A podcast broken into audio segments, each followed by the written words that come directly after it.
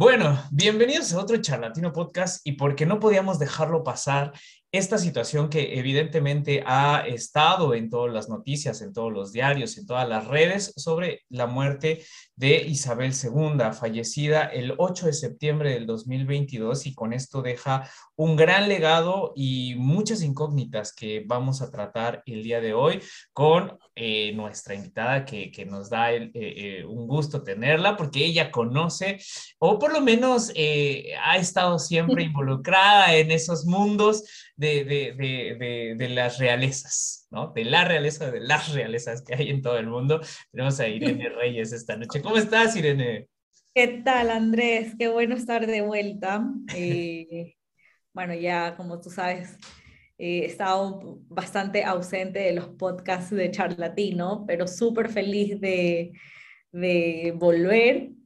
Entonces, Así es. sí, no, sí, y la verdad es que no queríamos dejar pasar esta oportunidad porque, bueno, para los que no conozcan, Irene, eh, bueno, además de ser magíster en relaciones internacionales, trabaja en el tema de, bueno, temas eh, de, las leyes, eh, temas de relaciones internacionales, bueno, creo que una de las cosas, de las cosas que las caracteriza también es, esa, esa pasión y ese fervor por la historia y esta particularmente la historia es de un hobby, sí, la, verdad Sí, el, tema como de la historia, en verdad soy súper, es de hobby, muy, mis opiniones son de, de, una persona que en verdad lo hace porque, o sea, me, me, pongo a investigar realmente porque es un tema para mí entretenido, pero no soy historiadora como Felipe, eh, no soy historiadora como muchos panelistas que, que, que ustedes pueden traer en, en, este podcast, pero, pero sí, me encanta poder eh, conversar de ese tema histórico contemporáneo. Exacto. Ya está en boga. Sí. Y que, y que es, es, es bastante interesante porque de todas maneras, si bien las monarquías son algo representativo, nada más que no influyen políticamente o no debiesen influir políticamente, al menos en Occidente, actualmente no, no lo hacen dentro de la política, igual hay un, hay un impacto, especialmente en Reino Unido, porque en Reino Unido tiene esa tradición de monarquía y de lo que yo, bueno, he podido como ver, investigar un poco, trae consigo la cohesión nacional. Okay. ¿ya?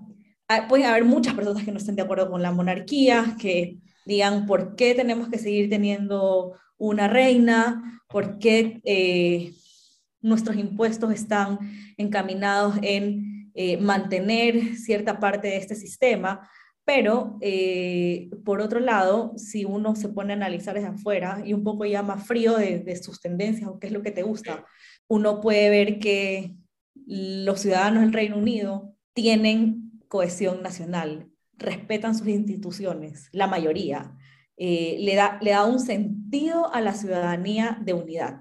Eso es lo que yo puedo ver. Y es muy interesante. Y modestia aparte, Irene, a pesar de que dice que no es historiadora y demás, pero eh, no, no teníamos eh, en la cabeza de todos los que eh, conformamos este equipo a alguien mejor para poder ver esta perspectiva de hobby, si ustedes lo quieren ver de esa forma, pero también desde las relaciones internacionales, como ya inició Irene con, con, esta parte. Pero antes de eso, bueno, evidentemente hay algunos pequeños datos. Isabel II nace en 1920 26 y asciende al trono en 1952 y obviamente fallece eh, eh, eh, recientemente el 8 de septiembre. Es decir, una trayectoria muy, muy, muy grande, una de las, de, las, de, de, las monarcas más longevas o que han estado más tiempo en, en, esta parte de... de la supera el Rey Sol. Al frente, claro. claro. por dos años, por dos años. De hecho, yo estaba esperando que ella batiera el récord, por si acaso. O sea, era, era mi ilusión.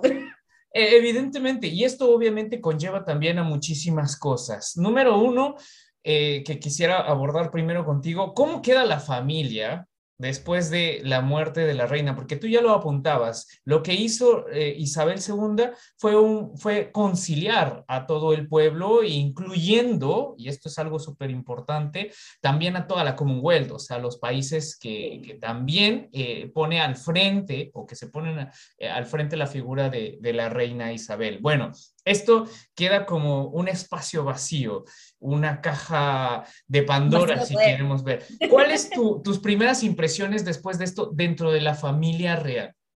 Dentro de la familia real, bueno, yo creo que ella, ella hizo un buen trabajo al, al momento de, de mantener las tradiciones dentro de su familia y pudo, se pudo también ver a través de los años que siempre puso el deber frente a cualquier cosa, a su nación, frente a cualquier cosa, frente a cualquier tema familiar, frente incluso hasta con sentimientos propios.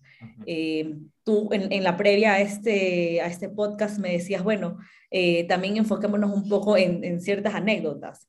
Bueno, una anécdota podría, te podría comentar que cuando la reina era, recién asumió eh, como reina, y es conocido que tenía una hermana que se, llama, que se llamaba Margarita. Bueno, esta hermana Margarita estaba muy enamorada de, de, un capitán de la Fuerza Aérea. Bueno, no sé si es capitán, pero era un oficial de la Fuerza Aérea, eh, Peter Townsend, y este hombre era divorciado.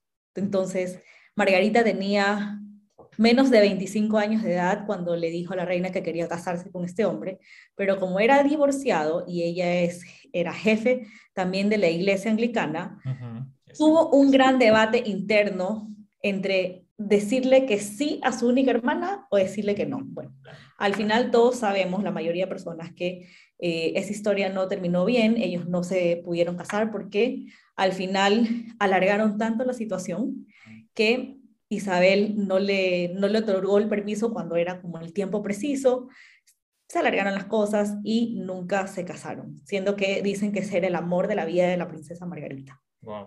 Es como una, una anécdota, de ver por sobre todo. Y, y, de eso, o sea, yo también eh, ahora documentándome un poco al respecto, porque evidentemente es la nota que está saliendo en estos días y que seguirá saliendo hasta, bueno, no sé, no sabemos realmente hasta cuándo, pero estaba viendo varias de las imágenes y me sorprende bastante los protocolos o el protocolo de vida que incluso tenía la reina en el sentido de su corte de cabello, su vestimenta, toda una formalidad que, que la fue haciendo eh, una figura sumamente relevante. Pero es muy de ella, o sea... Exacto, eso es algo... eso, eso es algo muy, muy de ella, porque no todas las... Eh, si tú te pones a analizar a las mujeres de las distintas casas reales a través de Europa, no tienen ese modelo de Isabel. O sea, ella plasmó en su reinado quién realmente era. Sí y qué realmente era es como la construcción de ese legado que tomó de su papá, porque si, si nos podemos ver, también el caso de Isabel es súper especial. Ella no estaba destinada a ser reina. ¿Ya? ¿Por qué? Porque su tío, Eduardo VIII, era el rey y abdicó por esta famosa Wally Simpson. Sí, sí. ¿Ya? porque también era una mujer divorciada tres veces, creo, y, y era algo que no, no conciliaba con, con, con los tiempos, con esos tiempos, o sea, no era posible que un, que un rey no se casara con, con una princesa o como mínimo con una aristócrata de muy buena familia y, en, buena, y en buena posición, porque tampoco cualquier aristócrata se podía casar con un royal. Eso, eso hay que tenerlo como súper súper en, en cuenta. Por ejemplo, la mamá de la reina Isabel es hija de un aristócrata, de un conde, pero de un conde que ya tenía o sea, una familia con un linaje bastante antiguo. Ya no es que era un conde de primera generación, por así decirlo. Entonces siempre se sopesaba el, tema de la, de la, familia, de dónde provienes y, y, también si eres capaz de poder sobrellevar esos, esos deberes que creo que en la modernidad nadie los comprende. Nadie comprende, nadie, nadie es capaz de comprender el tema institucional que estas personas se lo toman tan en serio. Y es un tema para ellos. Para ellos es realmente un trabajo, perder la libertad, porque para el mundo es, oh, son príncipes. Claro, puro glamour, puras estrellitas por aquí por allá. Pero perder la privacidad porque te estás entregando tu vida a la nación y eso es el sentimiento de esas personas. Puede ser que muchos opinen lo contrario, pero lo que se inculca es que tú estás sirviendo a tu nación, incluso los aristócratas, ya que tienen, mm, que, tienen una vida más holgada, que es, donde la prensa te invade menos, igual también hay un sentido del deber, un deber como, con la comunidad, en espacios más pequeños. Por eso tienen estos grandes estates con grandes eh, plantaciones y se encargan de proveer de cierta forma el trabajo para la comunidad que está alrededor pero no mucha gente lo entiende. Solo ven el castillo, el césped bonito, las cosas antiguas y para de contar, pero detrás hay un gran trabajo. Ahora, en ese sentido, y creo que acabas de, apuntar hacia algo muy, muy, muy en particular, es cómo vemos la monarquía de hace, no sé, 70 años atrás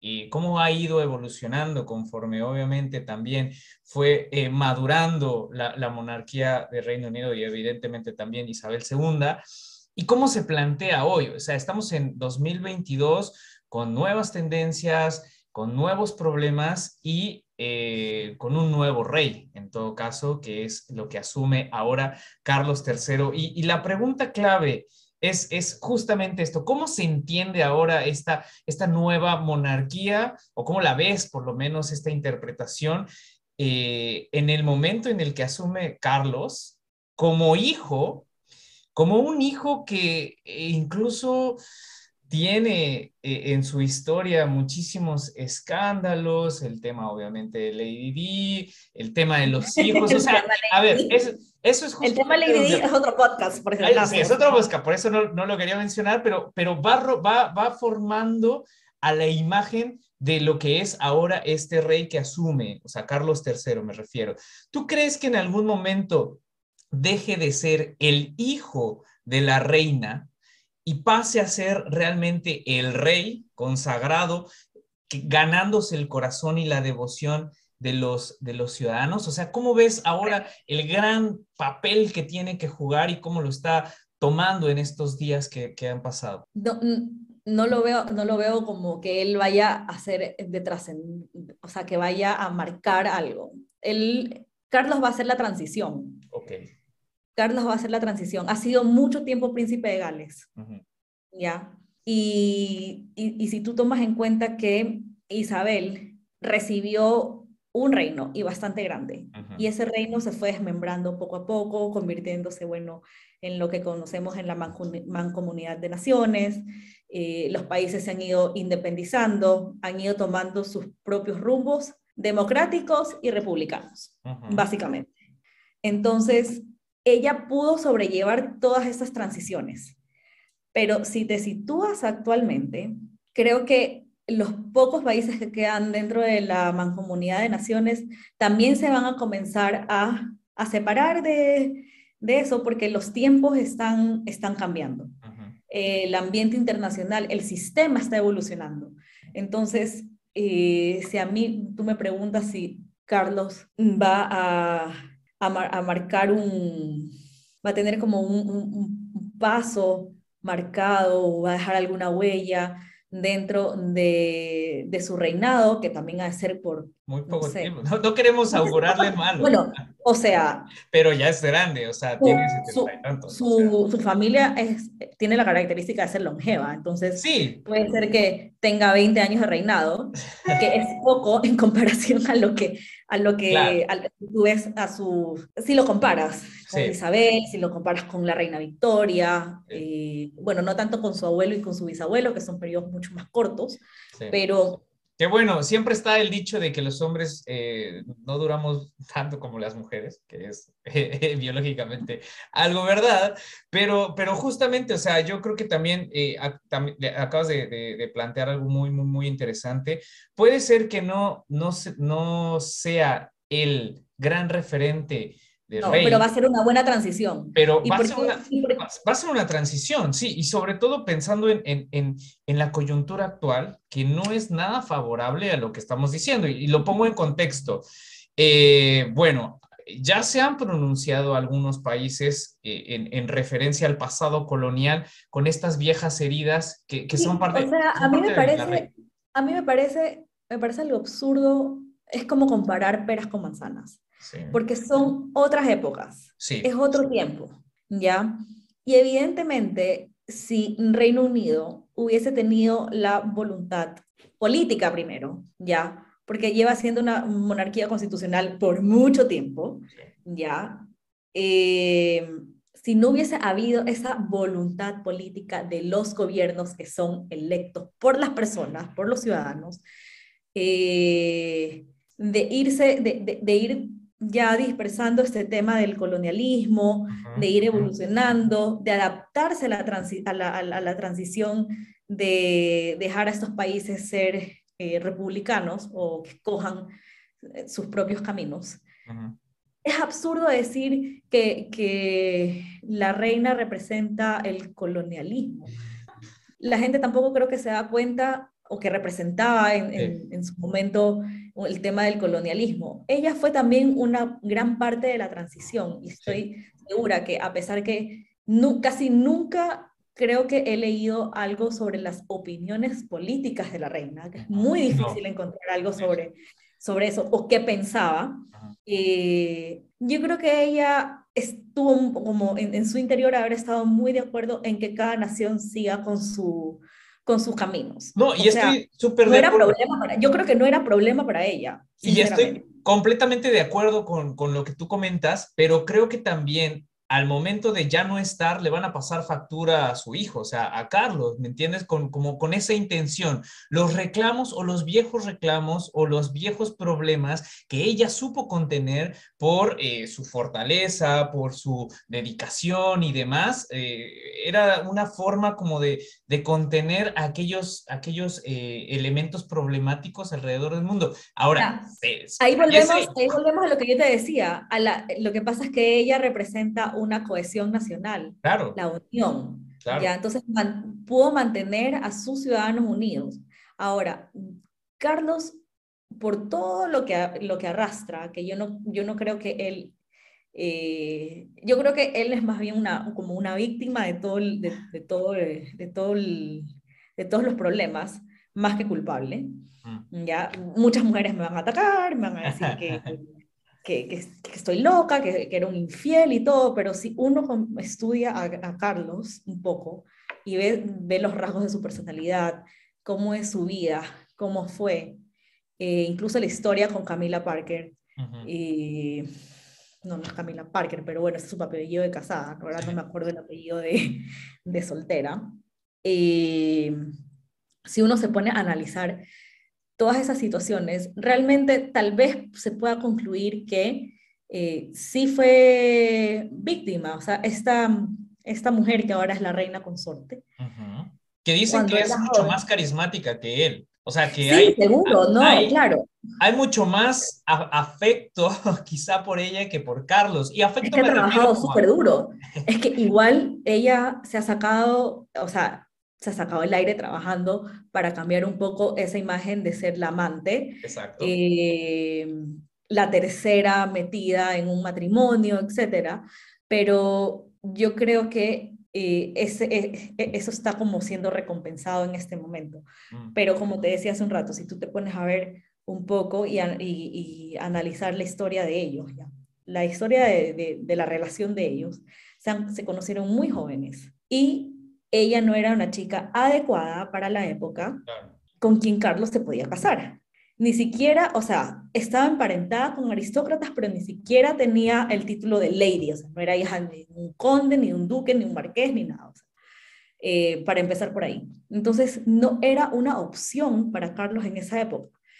Tal vez si él se hubiese portado más fuerte, más definido, que sabemos que fortaleza en su carácter no, casi no, no hay. Es un hombre más calmado, más sensible, inclinado a, a las artes, por ejemplo, tiene muchos patronazgos en arte. Mm. Eh, no es la clase de persona que confronta.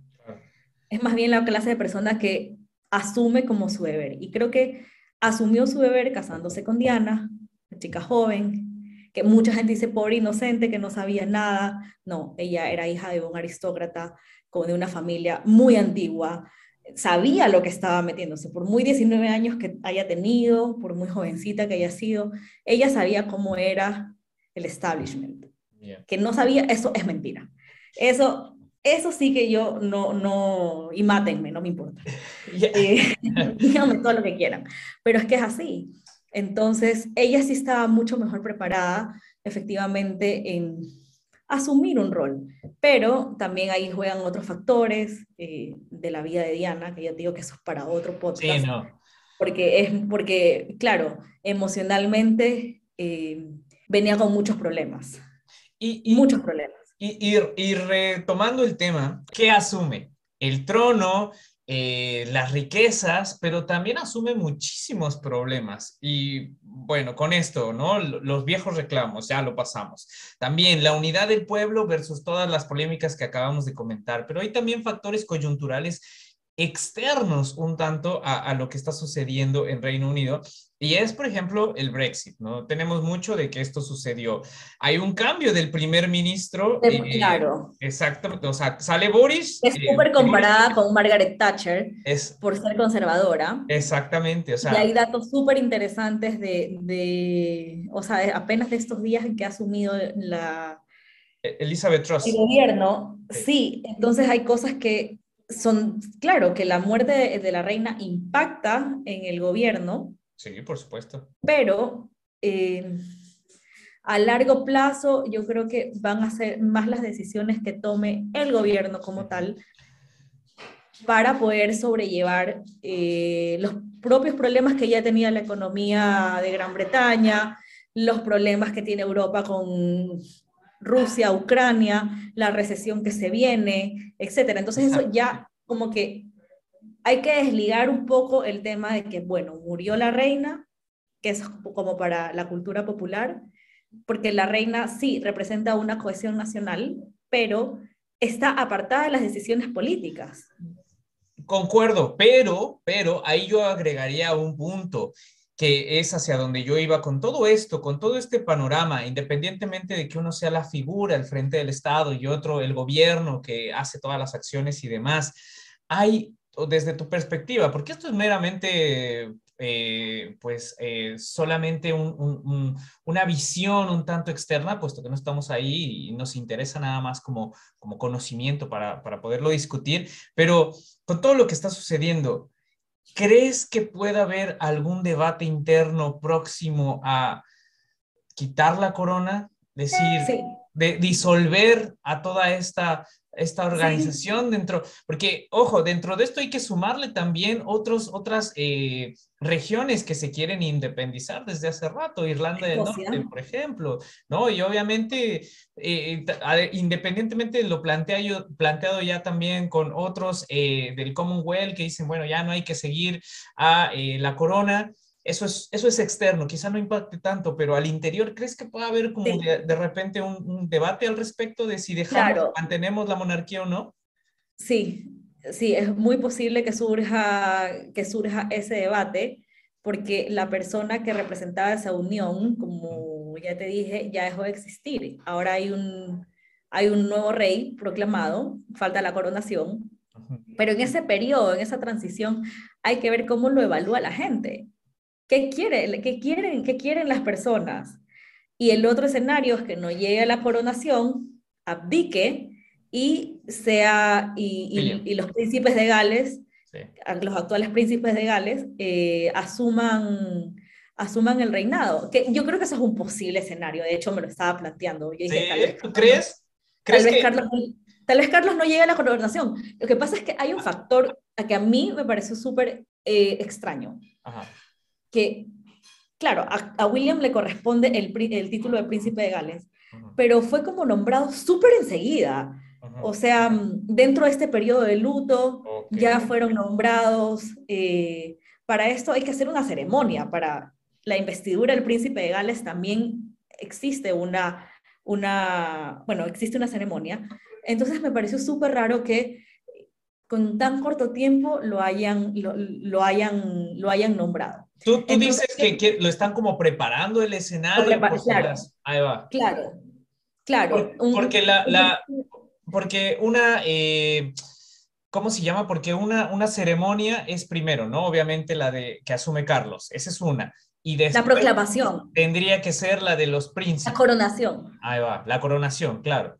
Y en este caso fue como que ya todo inmediato, todo muy rápido, por si algo pasa. O sea, es que estamos hablando de una cosa, dos cosas distintas. La proclamación y la coronación para Carlos. Ok.